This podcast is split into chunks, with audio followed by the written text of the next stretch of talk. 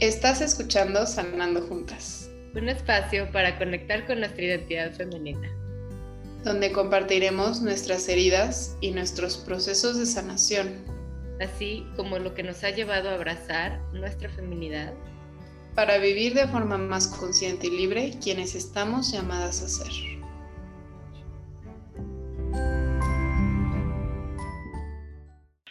Hola, ¿qué tal? Bienvenidas a este nuevo capítulo de Sanando Juntas. Estamos súper contentas con todos los mensajes que nos han llegado.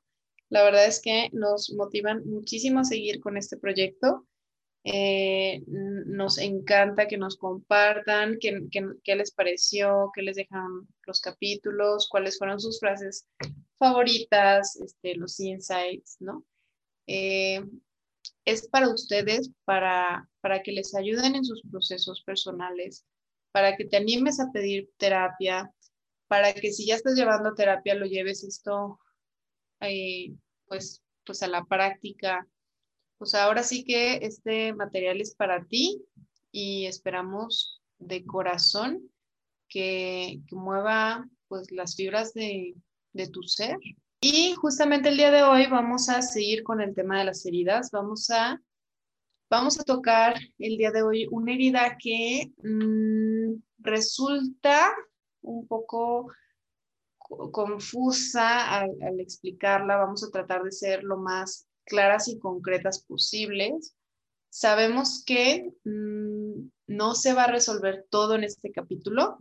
Eh, ya sabes que durante la semana nos puedes contactar, puedes ver las historias donde vamos a seguir compartiendo información, este, puedes este, dejarnos sus preguntas, puedes este, ver los posts que compartimos sobre, sobre las heridas, porque a fin de cuentas eso es lo que queremos, ¿no? O sea, con toda esta interacción que estamos creando y con la comunidad que, en la cual tú formas parte, enriquecernos, ¿no?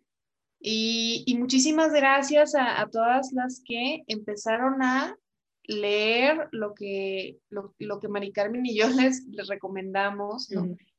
Por ahí ya nos pasaron hasta libros subrayados sobre, sobre estos libros. Eh, esto nos motiva muchísimo, la verdad. Claro, muchísimo, sí. Y bueno, vamos a ir entrando al tema. La herida que vamos a tratar el día de hoy es la herida de la humillación.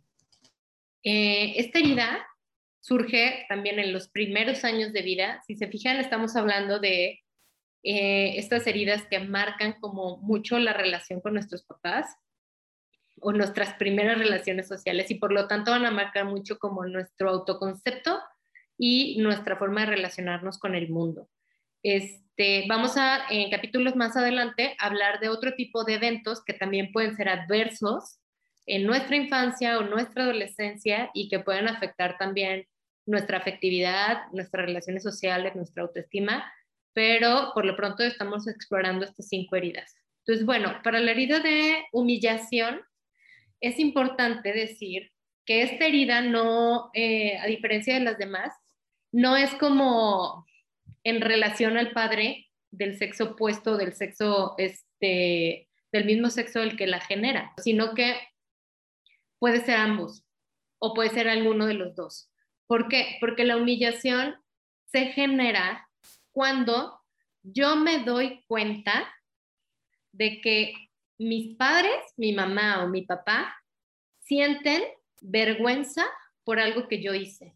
Y entonces, eso hace que yo me avergüence de mí misma.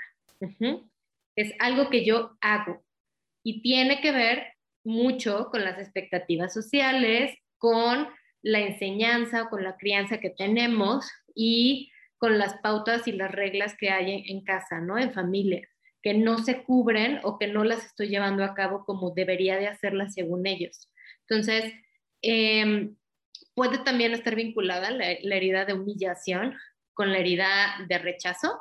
Muchas veces es así. Cuando yo me siento rechazada por mi mamá, primero sentí humillación por algo que sucedió o por algo que hice mal. Pero la diferencia entre la mm, herida de rechazo es que el rechazo lo siento como directamente hacia mi persona, hacia quien yo soy. Y la humillación es hacia algo que yo hago. Entonces, bueno, más adelante vamos a platicar esta diferencia importante porque tiene que ver en cómo la máscara que yo utilizo y cómo me relaciono con los demás y las conductas que tengo. O sea, para fines prácticos de, entender la herida, diferenciamos el hacer y el ser, ¿no? El ser y el hacer. La verdad es que cuando tienes esa edad, no lo distingues. O sea, lo sientes que es hacia tu persona. No dices, ah, mi, mamá o mi papá sienten esto, sienten vergüenza hacia lo que yo hice. Claro que no, lo sientes que tú eres una vergüenza, que tú das vergüenza, que tú eres defectuoso, que hay algo mal en ti, que soy mala, o sea, casi siempre, no sé, Mari Carmen, creo que tú lo has, lo has, visto en terapia, cuando, cuando nos topamos con pacientes que, estamos trabajando la herida de humillación, las palabras que suelen surgir, soy, soy mala, hay algo mal en mí, soy defectuosa, ¿no? O sea, aunque sí distinguimos en el hacer, en ese momento se siente hacia el ser, ¿no?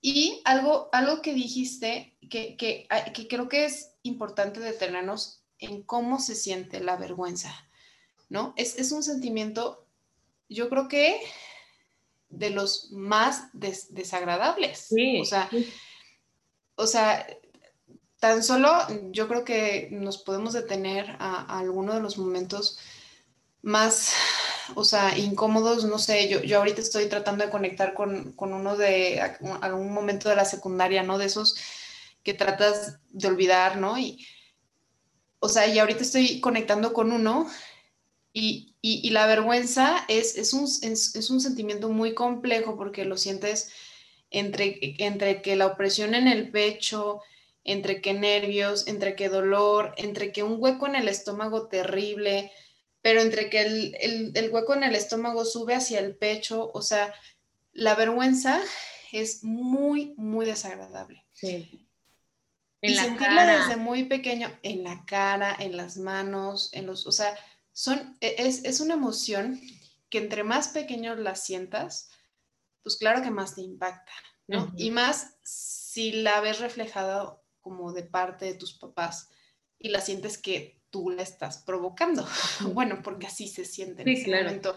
Entonces, acordémonos que el trauma, entre más pequeño eres y, tu sistema de procesamiento interno de información tiene menos recursos para asimilar eso que está ocurriendo, pues más deja esa huella de vergüenza.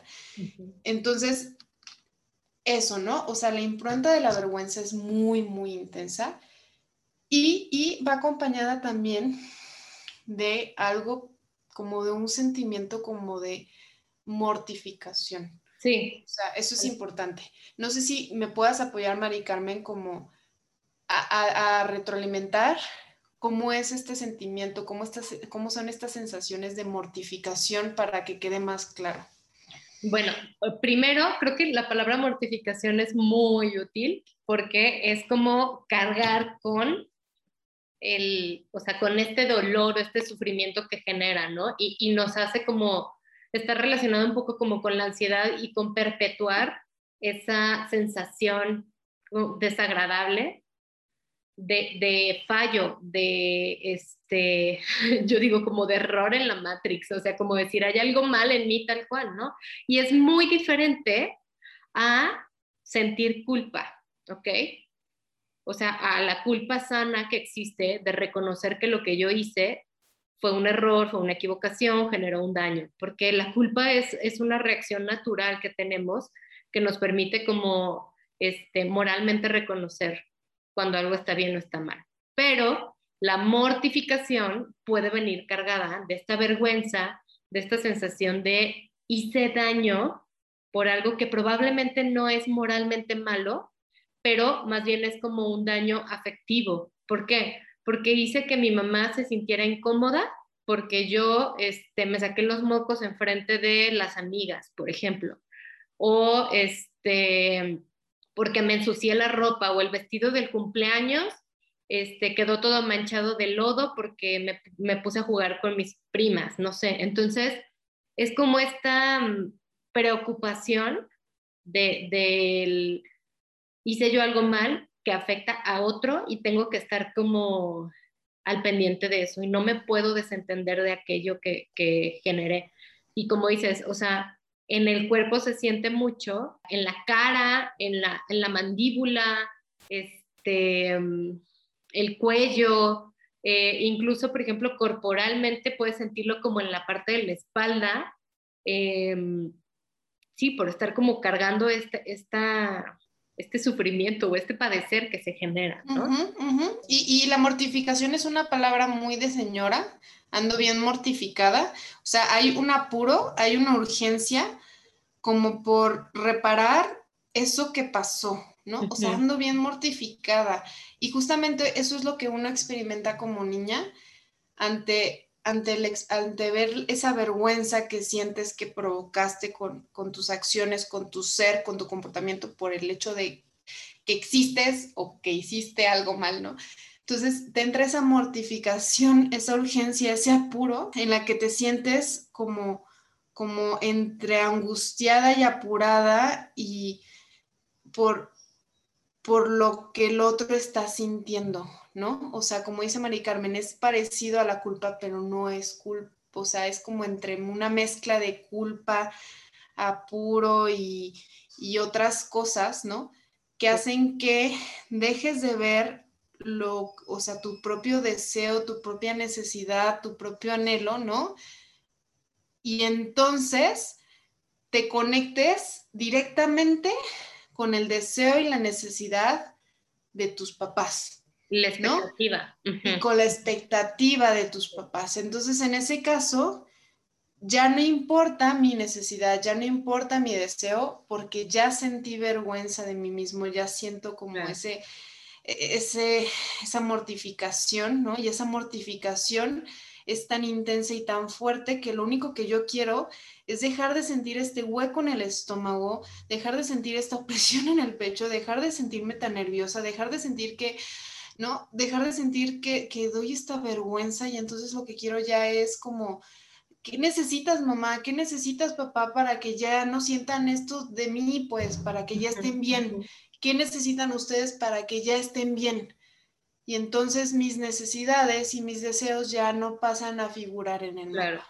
Y de hecho, algo súper importante aquí es que comúnmente, o sea, con mamá la vergüenza se puede sentir o se puede experimentar mucho en el tema de como responder a las expectativas de la propiedad, de las reglas sociales, de, la, del comportamiento adecuado, de hacer las cosas bien o mal, y también en el tema de la sexualidad. O sea, en cuanto a eso está bien, eso está mal, no te andes tocando ahí, no andes enseñando tus partes, este, cosas así, ¿no? Y este, con papá está muy relacionado al tema del el rendimiento académico, a la forma de aprender las cosas, al tema de eh, como la escucha, de poner atención, o sea, si se fijan los papás son mucho como de, es que no me hiciste caso, te estoy diciendo, o habla bien, di las cosas correctamente, es, este, como a la expresión de mí mismo de una manera adecuada y óptima. Y lo que dijiste, Alice, me parece súper importante como, o sea, yo ven, imagínate que eres una niña chiquita que está divirtiéndose, que está jugando y de pronto te manches el vestido. Y entonces pero te divertiste, o sea, disfrutaste de agarrar la comida, de ponerte a jugar con el lodo porque estabas haciendo la comidita. Y entonces llegas con mamá y le dices, mira mamá, hice esto. Y tu mamá lo primero que hace es expresar un desagrado. Y es, ay Dios mío, qué horrible te ves, qué asco, guácala, voy a cambiarte, ve nomás que sucia estás.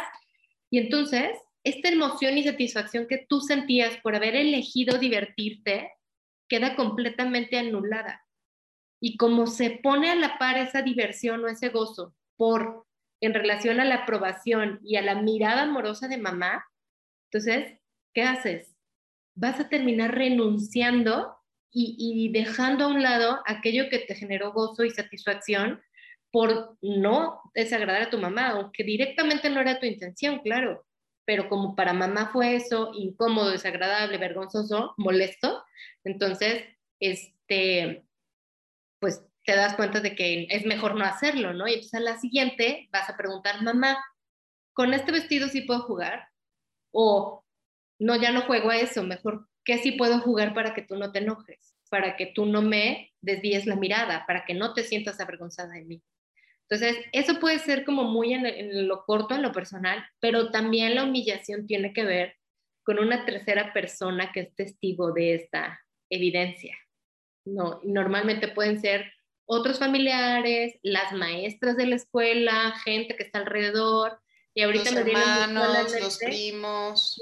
Y me viene mucho a la mente, por ejemplo, estas situaciones en las que sacas baja calificación y tu mamá qué hace? Ay, hijita, es que te dije que tenías que estudiar en frente de la maestra, ¿ves? Pero estabas haciendo no sé qué.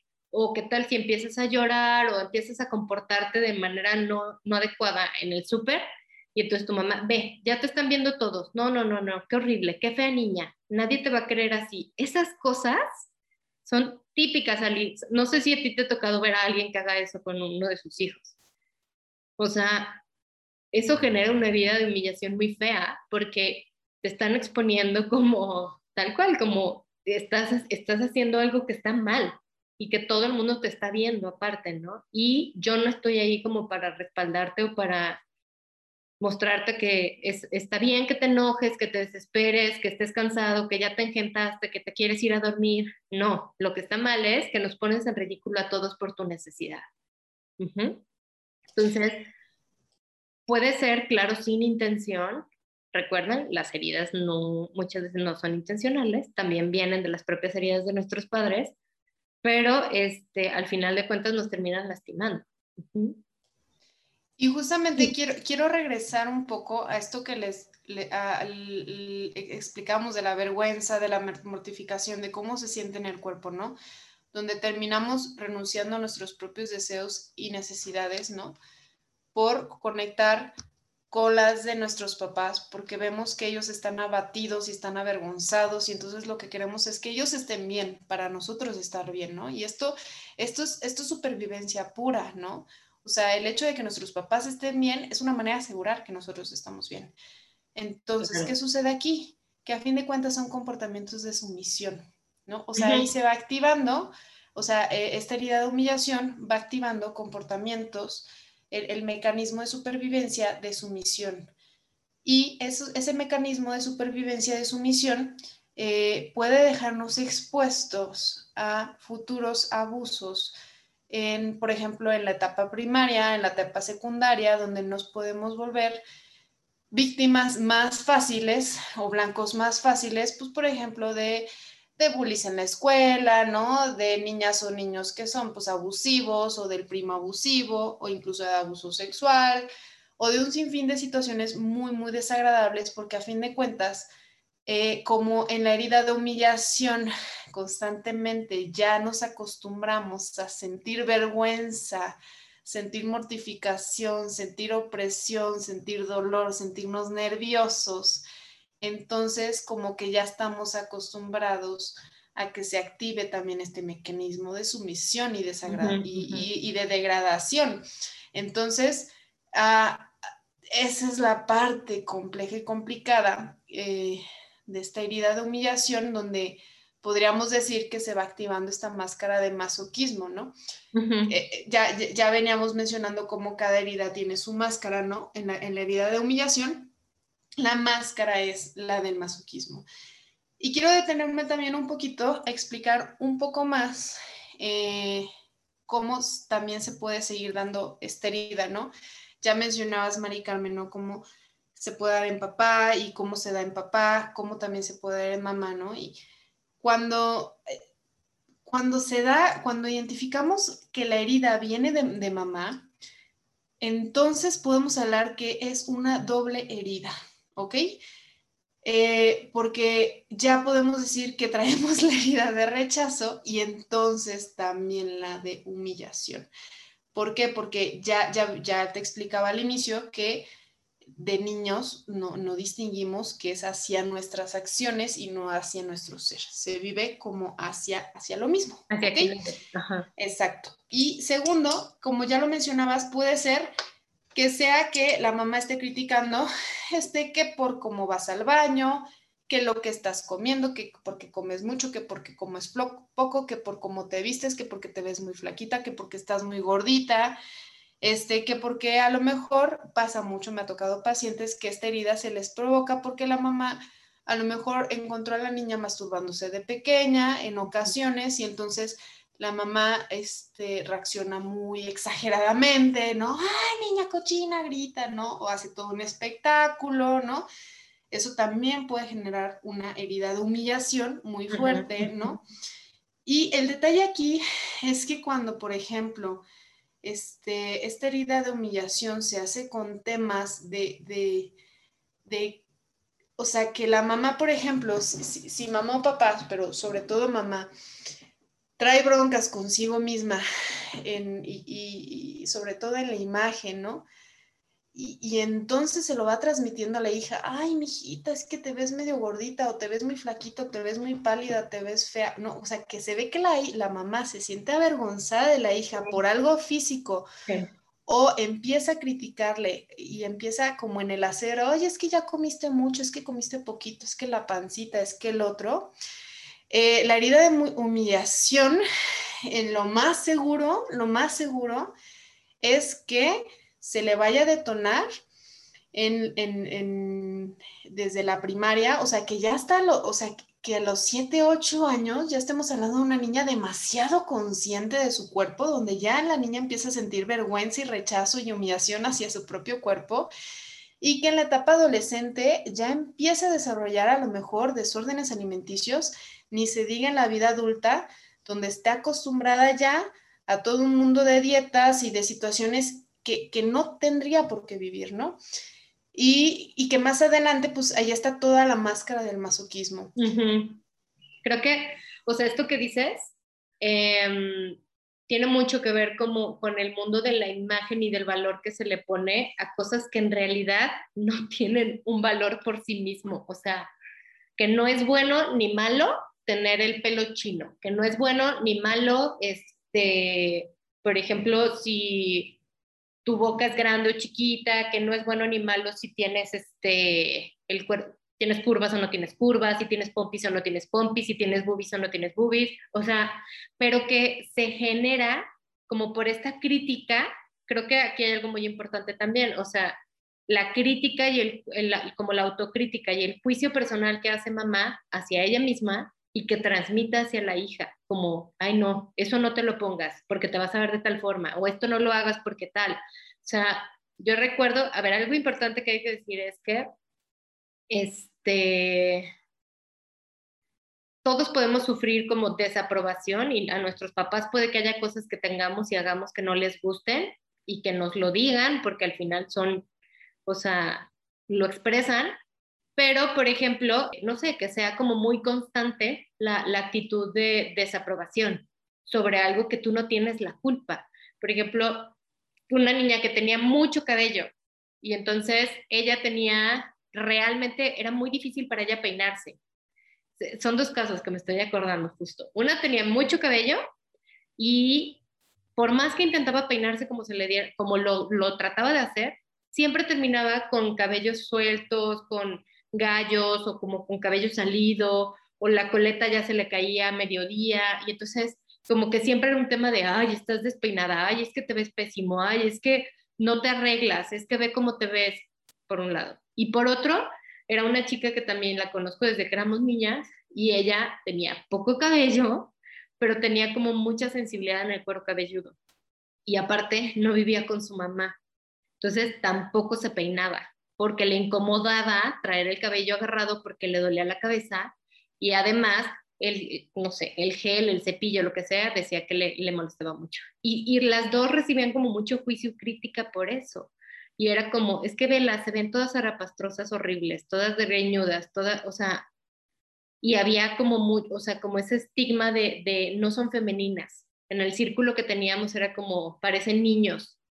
Imagínate, o sea, por solo un detalle que hace el cabello y todo lo que eso derivaba en decir, ¿para qué me arreglo?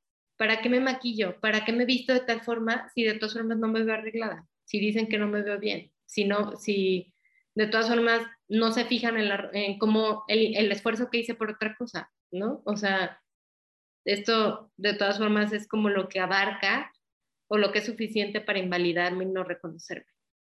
Entonces creo que ese tipo de detalles pueden, pueden como afectar mucho en la, en la formación de nuestro autoconcepto y de nuestra autoestima y también de lo que hacemos y decidimos hacer para nuestro autocuidado. Algo súper importante en el tema de cuando hemos vivido la herida de humillación, a diferencia de la herida de este abandono, en la de abandono yo ni siquiera soy capaz de reconocer mis necesidades. O sea, no sé ni qué quiero, me cuesta trabajo identificar este, los límites. En la herida de humillación yo sí sé qué quiero, yo sí sé qué necesito, yo sí sé qué me hace sentir bien, qué es lo que me hace gozar. Por ejemplo, si hablamos con el ejemplo de la niña chiquita jugando y divirtiéndose, o sea, yo sí sé esas cosas. El tema es que temo tanto la desaprobación, temo tanto volver a vivir la vergüenza y la humillación de elegir aquello que me gusta, que necesito, que prefiero suprimirlo, dejarlo a un lado. Y prefiero incluso satisfacer la necesidad del otro. Y al satisfacer la necesidad del otro, termino yo sufriendo. Y entonces esa es la cara masoquista. Y dijiste algo muy interesante. ¿Qué pasa cuando algo se suprime? Sale de manera compulsiva, tarde o temprano, ¿no? Y ahí está, pues, toda la parte de los desórdenes, en la sexualidad o la compulsión, etcétera, ¿no? O sea, y aquí no, no, o sea, no es por balconear a nadie, ¿no? Pero, o sea, sí, sí, sí, ¿no? O sea, eh, esta cara del masoquista, ¿no? Donde yo suprimo y, controlo, ¿no? Toda mi sexualidad. Y entonces sufro, ¿no? Sufro, sufro, sufro, sufro, sufre. Y a fin de cuentas, como se suprime, sale de manera compulsiva. Después, por ejemplo, en broncas de masturbación compulsiva, ¿no? O en temas de eh, comedo, o sea, de comida convulsiva. Atracones. O atracones, etcétera, ¿no?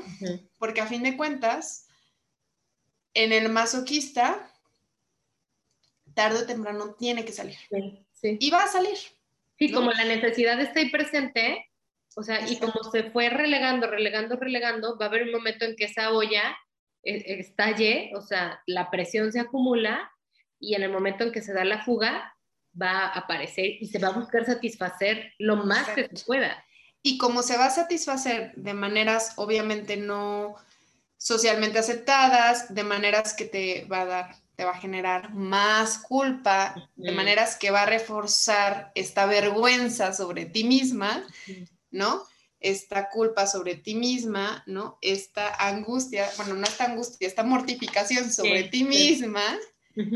Entonces, retroalimenta la herida. Claro. Sí, está cañón. O sea, con esto estamos dando como en el núcleo de la vivencia de esta herida, de la humillación. Yo sé que la palabra masoquista puede sonar como muy fea y, es difícil como decir, sí, soy masoquista, ¿no? O sea, como que nadie va a decir, me gusta sufrir o, o encuentro placer en el sufrimiento, pero a lo mejor no es placer y no es gusto, pero sí tiene sentido, y entonces, si lo cambiamos un poquito, ahí es cuando podríamos analizar un poco las conductas socialmente aceptadas en las que el sufrimiento se valida como, como adecuado, ¿no? Y un sufrimiento no necesario, porque, a ver, en el mundo y en la vida del ser humano, el sufrimiento es parte de, pero hay una cosa que es un sufrimiento evitable, como en la logoterapia se dice, o sea, sufrimientos que no tendríamos por qué padecer, y sufrimientos inevitables que van a ser parte de la vida, como por ejemplo una, enfermedad, una pérdida, la muerte, este, no sé, o sea, ese tipo de, de sufrimientos existenciales. Pero cuando nosotras elegimos circunstancias de vida, relaciones de vida en las que, pues ni modo, tengo que sufrir o, o, me, o sufro y no encuentro o no soy capaz como de poner un límite, es en donde entra como esta parte del masoquismo. Y creo que aquí también viene un poquito como esta visión cultural que tenemos de, por ejemplo, antes como decía, ¿no? La letra con sangre entra y lo que no este, lo que no te mata te hace más fuerte, o sea, como todas estas ideas masoquistas de, sufrimiento innecesario y que tienen también una razón como de, de, decir es que el sufrimiento me da la pauta para saber que, este, que no lo estoy haciendo como tan mal, ¿no? Porque hay un conflicto, o sea, cuando hemos vivido la herida de humillación hay un conflicto con el gozo adecuado y con la, la vivencia de nuestra libertad de manera adecuada. ¿Por qué? Porque pues, somos capaces de afrontar las consecuencias que tenga, aunque sean desagradables, ¿no?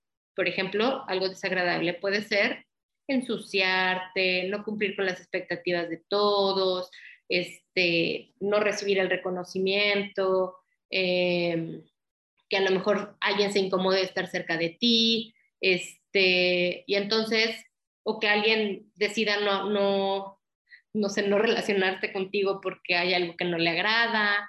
Entonces, este, la, esta relación o estas dinámicas de trato sumiso y masoquista es como mejor me voy por este lado en el que sí siento aprobación de tu parte, si sé que puedo hacer algo, justo es como si yo estoy haciendo algo por ti, si yo me desvivo por ti, si yo sufro por ti, no te vas a atrever a rechazarme. Ese es un poquito como el pensamiento que podemos tener cuando tenemos estas conductas masoquistas. Piensa en una relación de pareja. A ver, no sé, este hombre no se va a atrever a cortarme porque yo lo ayudé a pasar la, no sé, el duelo de la muerte de algunos de sus papás, por ejemplo, o porque yo estuve con él en un momento importante. Aunque tú no estés cómoda en esa situación, en esa relación, aunque te sientas ignorada, aunque te sientas como devaluada, estás ahí o te quedas ahí en esa dinámica de relación porque dices, mejor aquí en donde sé que me limitan y me cuidan y me, me están como diciendo el límite, porque qué tal si yo pongo mi límite y qué tal si yo me, este, hago lo que yo quiera y qué tal si yo me separo y entonces este, el otro ya no es mi guía ni mi parámetro, ¿no? Y entonces en esta dinámica, o sea, estas dinámicas masoquistas es como yo decido ser parte de esta relación en la que por ayudar y por estar para el otro, me olvido de mí misma y de lo que es lo que yo quiero y lo que me hace gozar y lo que me hace este, sentir libertad y satisfacción, porque si me sueltan la rienda yo no sé qué voy a hacer y capaz que hago cosas que son muy vergonzosas, muy mal vistas y muy este, poco aprobadas socialmente. y, voy, a, voy a tratar como de dar ejemplos más concretos, más aterrizados. Ah, voy a tratar de cambiar la frase. En lugar de como que al masoquista encuentra placer en el sufrir, nos va a ayudar más. Encuentro sufrimiento en el placer. ¿Ok? Eso nos va, nos va a ayudar también a ubicar más el masoquismo. O sea, encuentro mucho sufrimiento en el placer. Es decir, cada que quiero disfrutar, no puedo. ¿No? O sea, ya valí descanso, o sea, si descanso, sufro. Si como, sufro. Si disfruto mi sexualidad, sufro. Total, siempre sufro. Entonces, eh, si elijo, sufro. Eh, si me alejo de mi mamá, sufro. Si ya no me importan mis papás, sufro. Si estoy con ellos, sufro. Si le hago a casa a mi mamá, sufro. Y si no le hago caso a mi mamá, sufro. Entonces, más bien eso, en el placer encuentro sufrimiento. Creo que eh, eh, así podemos como ubicar más el masoquismo. Y, así como que ya nos dejamos como... Yo, yo, entiendo que la palabra es complicada por como tenemos ya ubicado como la palabra masoquista, ¿no? Por otros rollos. Eso es uno. Ahora, segundo punto. Un comportamiento masoquista. Ok. Primero, se puede manifestar como en tres áreas. En el mundo físico, en el mundo del tener y en el mundo del hacer. Eh, ¿Cuál es el mundo, mundo físico? En la parte corporal. ¿Ok? Comportamientos masoquistas en la parte corporal física. El que yo me ponga dieta, baje 15, 20 kilos en dietas súper extremas y entonces yo diga, qué chido se siente verme guapísima cuando evidentemente mi cuerpo está sufriendo y entonces diga, wow, qué hermoso estoy. Eso es una máscara masoquista. ¿Ok? Claro, que lamentablemente trae un reforzador social muy intenso y muy fuerte, ¿no? Por todos los halagos que voy a recibir. Pero es un comportamiento masoquista y es un ejemplo de masoquista. Ajá. O sea, es, un comportamiento de, un ejemplo de, un mundo físico o, o, del comportamiento masoquista en un mundo físico. ¿Ok? ¿Cómo puede ser este, en el mundo del hacer un comportamiento masoquista? Donde yo estoy en un trabajo nueve horas, 45, 50 horas diarias. Estoy súper agotada, estoy en burnout total, no puedo más a la semana, ¿no? Sí, sí, sí, a la semana. O sea, estoy muerta, no puedo más. Es lo peor para mi salud, es lo peor para mi vida. Pero sin embargo, por dentro, digo, qué chingona soy, qué chido se siente, qué orgullosa estoy de mí misma, ¿no? Porque soy capaz de trabajar tanto. Y vale la pena. Y vale la pena. Y tal vez ante los demás sí muestro mi sufrimiento y, es real, ¿no? Es real que estoy agotada y es real que estoy triste y es real que le sufro, ¿no? Pero por dentro hay un cierto placer en decir, wow, ¿no? Qué trabajadora soy. Allá, está, allí está la máscara del, del masoquismo. ¿Me explico? O sea, el masoquismo es, es más está más presente de lo que nosotros lo podemos creer. Ah, no nos vayamos tan lejos, ok, ya sabemos que mucho de, mucho de nuestra audiencia es católica, grupos juveniles en el hacer. Este, eh, yo le dedico eh, todas las horas a los apostolados del mundo, eh, me entrego al grupo juvenil, a lo mejor estoy en un grupo juvenil donde ni me valoran, donde el coordinador me trata mal, donde no me siento a gusto en el grupo, donde no me siento a gusto en la bolita, donde a lo mejor hasta este, ya he tenido problemas, pero sin embargo, siento ese placer de que estoy comprometida y que yo sí este, soy capaz como de comprometerme más que el resto y, y estoy ahí, ¿Me explico? Sí, O, por ejemplo, otro comportamiento masoquista. Mi mamá me trata mal, siempre me hace comentarios hirientes, siempre me está tirando horrible, pedradas y demás, ¿no? Y sin embargo, siempre estoy comunicándome con ella, ¿no? Y exponiéndome a ser humillada. Claro, sí, y no pones límite. Porque soy buena hija, ¿no? Porque según yo soy buena hija, pero a fin de cuentas, pues eso es una máscara de humillación y de sumisión, que, pero todo esto obviamente de manera inconsciente, ¿no? En donde a fin de cuentas, pues está respondiendo a una mortificación profunda, ¿no? Y de cosas aprendidas desde muy, muy pequeña, ¿no? Donde ni siquiera he conectado con mis deseos y mis anhelos. O sea, justo creo que son este, ejemplos muy buenos, Alice, porque es como esta parte de, y yo sé que no lo estoy disfrutando y yo sé que no es lo mejor para mí, pero aún así lo hago porque está el temor de que si yo le pongo límite a mi mamá, voy a ser una mala hija, voy a ser juzgada, no estoy cumpliendo con lo que Dios espera de mí, porque yo sé que si dejo de trabajar tanto tiempo, me da miedo tener libertad y que esa libertad se vuelva una holgazanería. Y entonces esa holgazanería me llegue a la, a la mediocridad y entonces eso me lleve a no cumplir con la expectativa de la profesionista que se supone que yo quiero y debo de ser.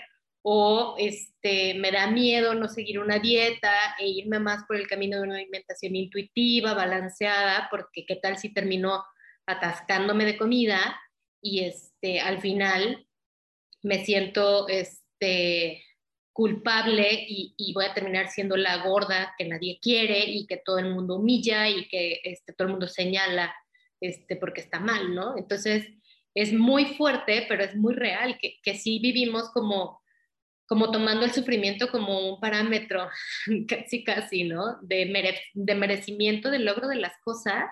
Y fíjense, está esta palabra del merecimiento de la mirada de aceptación. y de validación. Y entonces, volvamos al ejemplo de la niña chiquita. O sea, yo no quiero que aquellos que me ven, que me aman, a quienes se supone que les provoco las sonrisas, pues las cambien por desagrado, por desaprobación. Y si yo tengo que sufrir en el camino, lo voy a hacer. ¿Por qué? Porque tan importante es para mí esa mirada y esa sonrisa como veo que lo es para ellos. Cuando en realidad, pues no tienes ese poder. O sea, de adulto, tú no tienes el poder de cumplir y nunca lo vas a hacer, de llenar la expectativa y de satisfacer los deseos de nadie, ¿no? Y tampoco es tu tarea hacerlo. ¿Por qué? Porque eres un individuo no perfecta, o sea, que puede equivocarse, que puede tener fallos y que quien quiera te va a amar con todo y tus defectos, con todo y tus, este, ¿cómo se llama? Tus lados como desagradables y vergonzosos e incluso los va a amar, porque esos son parte de lo que tú eres. Entonces, probablemente mientras escucho, escuchas esto puedes estar sintiendo un poquito como de incomodidad de decir, no, o sea, nadie puede amarme, amarme con mis zonas más oscuras, nadie puede enterarse de que yo terminaba sacando del refri a las 3 de la mañana toda la comida que se me ocurría, o que sí vi pornografía, o que este, era superficial y compraba compulsivamente, o que, este, mm, no sé, no, no soy capaz de este, mantener un orden en mis finanzas, no sé. Entonces, como que el tema con la vergüenza tiene que ver mucho, o sea, con esta herida de humillación, perdón, tiene que ver mucho con la vergüenza de aquello que, este, pues no soportamos como de nosotras mismas y que nos avergüenza reconocer que nos avergüenza incluso. Y entonces, mucho trabajo para sanar esta herida tiene que ir pasando por la visión, primero que nada, de reconocer tu imperfección. O sea, sí, bueno, sabemos, trabajo de este, profundizar para sanar este trauma, como lo hemos dicho en otras, este, ¿cómo se llama? en otros este, capítulos, pero tiene mucho que ver con esto, o sea, las creencias que van a ir apareciendo en estas experiencias de, este, adversas o en estos blancos de trabajo de trauma van a tener mucho que ver con las creencias de yo, este, hay un error en mí, entonces significa aceptar que no eres perfecta, de reconocer y generar una creencia positiva de que estás bien, ser como eres, que este, tienes derecho a elegir cosas y hacer cosas que a los demás no les agraden, que eres capaz de elegir y disfrutar con límites, que eres hábil para utilizar tu propia libertad. También tiene que ver con la parte de atender tus necesidades y entonces el tema del autocuidado también es importante. Y mucho trabajo de validación de, este, de aquello que sí haces bien. Y ir como sanando un poco tu relación con el sufrimiento en el sentido de no tienes que sufrir para, para que las cosas valgan la pena. Y no tienes que sufrir para recibir el amor y el reconocimiento de los demás. No sé si tú quieres agregar algo. Totalmente. Yo lo complementaría, o sea, de cómo ir sanando esta herida, obviamente dentro de un contexto de terapia, es tomarte el tiempo de averiguar qué necesitas antes, de, antes que decirle que sí a los demás, ¿no? ¿Qué necesitas? ¿No? Si realmente necesitas una maestría más, un diplomado más, o sea, digo, esto lo digo más por mí, ¿no? Pero, o sea, ¿qué, necesitas tú? Eh, ¿Cuáles son tus anhelos? ¿Cuáles son tus necesidades? Y no lo que introyectas que crees que el otro necesita para dejar de sentir vergüenza de ti mismo, ¿no? o, para, porque, ah, o sea, se los digo, ¿no? O sea, a lo mejor yo pienso, ¿no? Que, que, mi papá siente vergüenza o sentiría orgullo de mí si yo fuera una gran, mm, una psicóloga mejor, ¿no? Entonces yo digo, sí, obviamente de manera inconsciente, ¿no? Sí, este, pues con otra maestría más y demás, ¿no? Entonces, antes que conectar con las necesidades de mis papás o, de esos papás que tengo introyectado en mi cabeza, ¿no? que me dicen, sí, Alicia, haz esto y esto y esto, que responde más a una mortificación que a lo mejor a un anhelo profundo mío. Ok, ¿qué necesito? ¿Qué necesito ahora en mi, en, en mi vida? A lo mejor lo que necesito es descansar, ¿no? A lo mejor lo que necesito es disfrutar. A lo mejor lo que necesito es conectar con mi salud. ¿Qué necesito, no? Y entonces ahora sí, ¿a qué le digo que sí? Y en ese decir que sí, puede que a veces vaya como de la mano de los demás o a veces no. Y entonces me hago cargo de menos cosas y por lo tanto empiezo a conectar con esta libertad. Y ahí entra esta parte de, ir creando pues, pues más límites. Y esos límites pues obviamente empiezan conmigo misma, ¿no? O sea, y entonces los voy marcando hacia los demás, ¿no? Pero empiezan conmigo misma. Y uh, más que reconciliarme con el sufrimiento, yo creo que sería como reconciliarme con esta parte del placer, ¿no? Eh, y, y, bueno, ahora yo creo que ahora te toca a ti, ¿no? O sea, si te has reconocido en algo, si, si has podido observar algo de tus papás en esto que dijimos, ¿no? De tu propia historia, este, pues pues te invitamos a cuestionarte, ¿no? ¿Qué, quieres hacer con esto que descubriste, ¿no? ¿Qué, ¿A qué te gustaría llevar esto que, que sientes en tu cuerpo ahora, ¿no? Que, que te des la oportunidad de conectar con este anhelo profundo tuyo, con esta necesidad profunda y que, y que sí se puede ser más feliz y libre, ¿no? Que no siempre se tiene que estar sufriendo para merecer amor, ¿no? Claro. Sí, creo que esto que dices del placer es muy importante. Entonces, esto, como ver, creo que son dos palabras que a veces, o sea, desde nuestra formación o experiencia católica, como lo mencionaste hace rato, o sea, pueden también darnos como mucho temor. O sea, como decir, híjole, y si no soy capaz de vivir el placer correctamente, o si no soy capaz de usar mi libertad de manera correcta o adecuada, y creo que llevarlos, a mí algo que me sirvió muchísimo como para asumir una mirada como más correcta sobre esto fue pues la teología del cuerpo, ¿no? De reconocer que es parte de lo que Dios nos da para que nosotros seamos felices.